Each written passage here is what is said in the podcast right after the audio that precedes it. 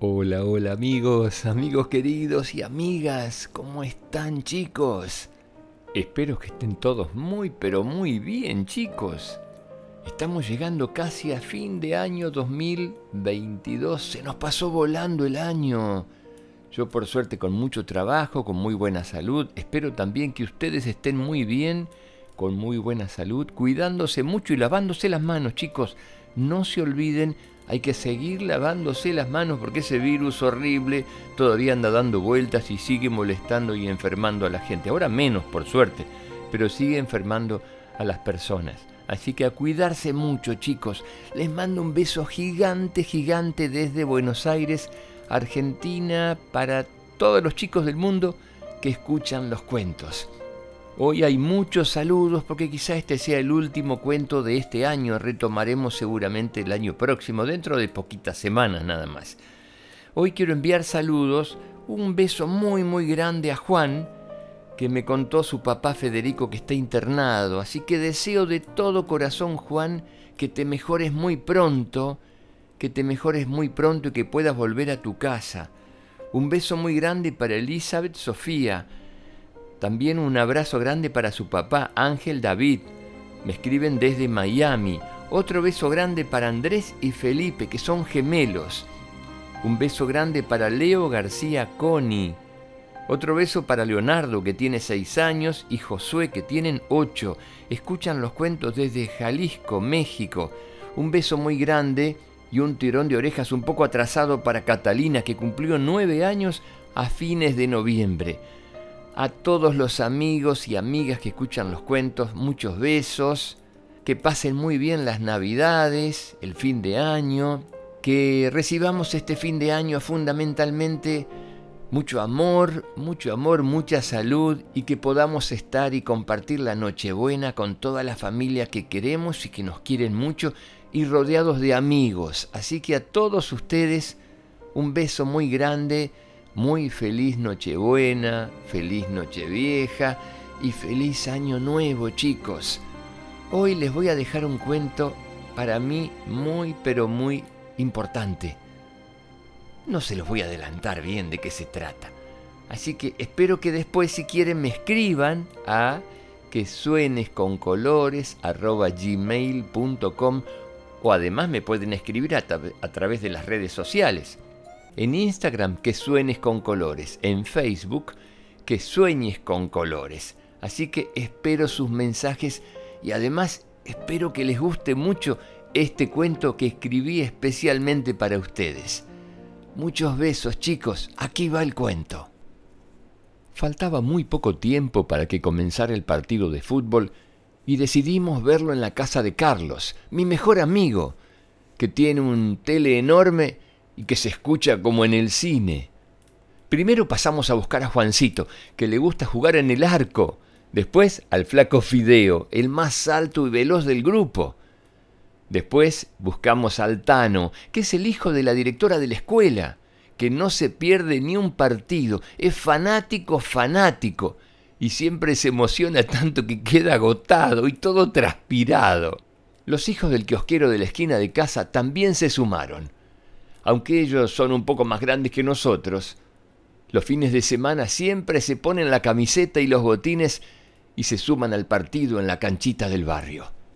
Esta vez se sumaron mis primos que vinieron de Rosario, Daniel, Fran y mi prima Sofía, apasionada del fútbol. Mis tíos Lucía y Roberto estaban todavía en el auto bajando sus bolsos y se apuraban para acomodarse en el sillón más grande había sillones, almohadones, sillas de playa para sentarse y disfrutar de un partido importantísimo, dijo mi papá. Si ganamos, podemos llegar a la final, después de muchos años, dijo.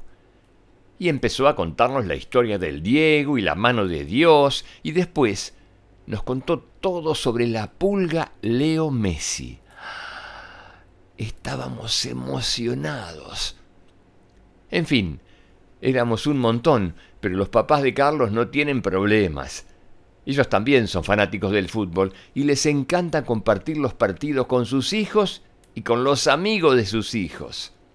Cuando llegamos a la casa, grande fue nuestra sorpresa.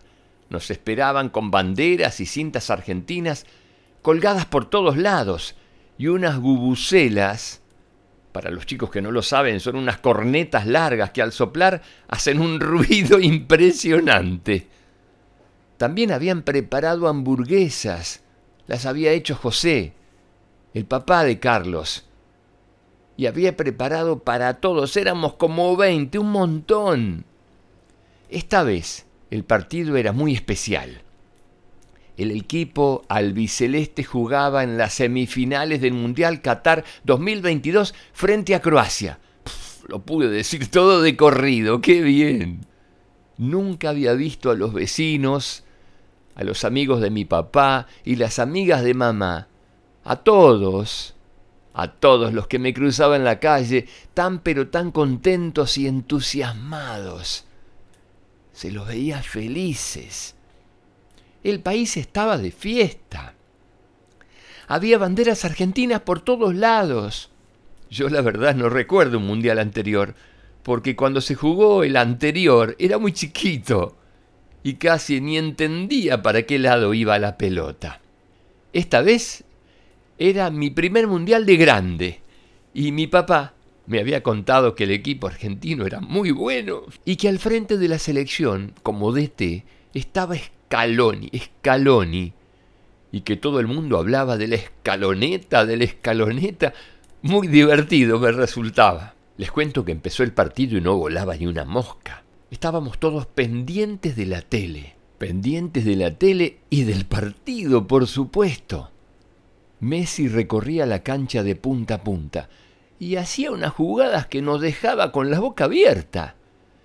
Llegó el primer gol y todos gritamos apasionados. Los grandes decían que el equipo croata era difícil y que corrían mucho y marcaban bien a los argentinos. Yo trataba de ver todo lo que me comentaban, porque pasaban tantas cosas a la vez que no me daba el tiempo para reponerme de tanta emoción. Después llegó el segundo gol argentino. Si les cuento que hubo un tercer gol, me creen. Y así 3 a 0 ganó Argentina a Croacia y enseguida la gente del barrio salió a la calle para gritar y festejar. Todo fue una fiesta. Se escuchaba desde todos lados, Argentina, Argentina, Argentina, Argentina. Mi papá me contó que este era el mundial despedida de Messi y me mostró a un jugador muy joven que se llama Julián La Araña Álvarez, que tiene tan solo 21 años. Es un fenómeno, dijo mi tío. Los grandes comentaban que había equipo, que habían sumado individualidades, individualidades, que habían jugado muy bien. Y me quedé pensando, había equipo, dijeron, había equipo. Todos trabajaban juntos, haciendo el mismo esfuerzo y estas frases las pensé toda la tarde.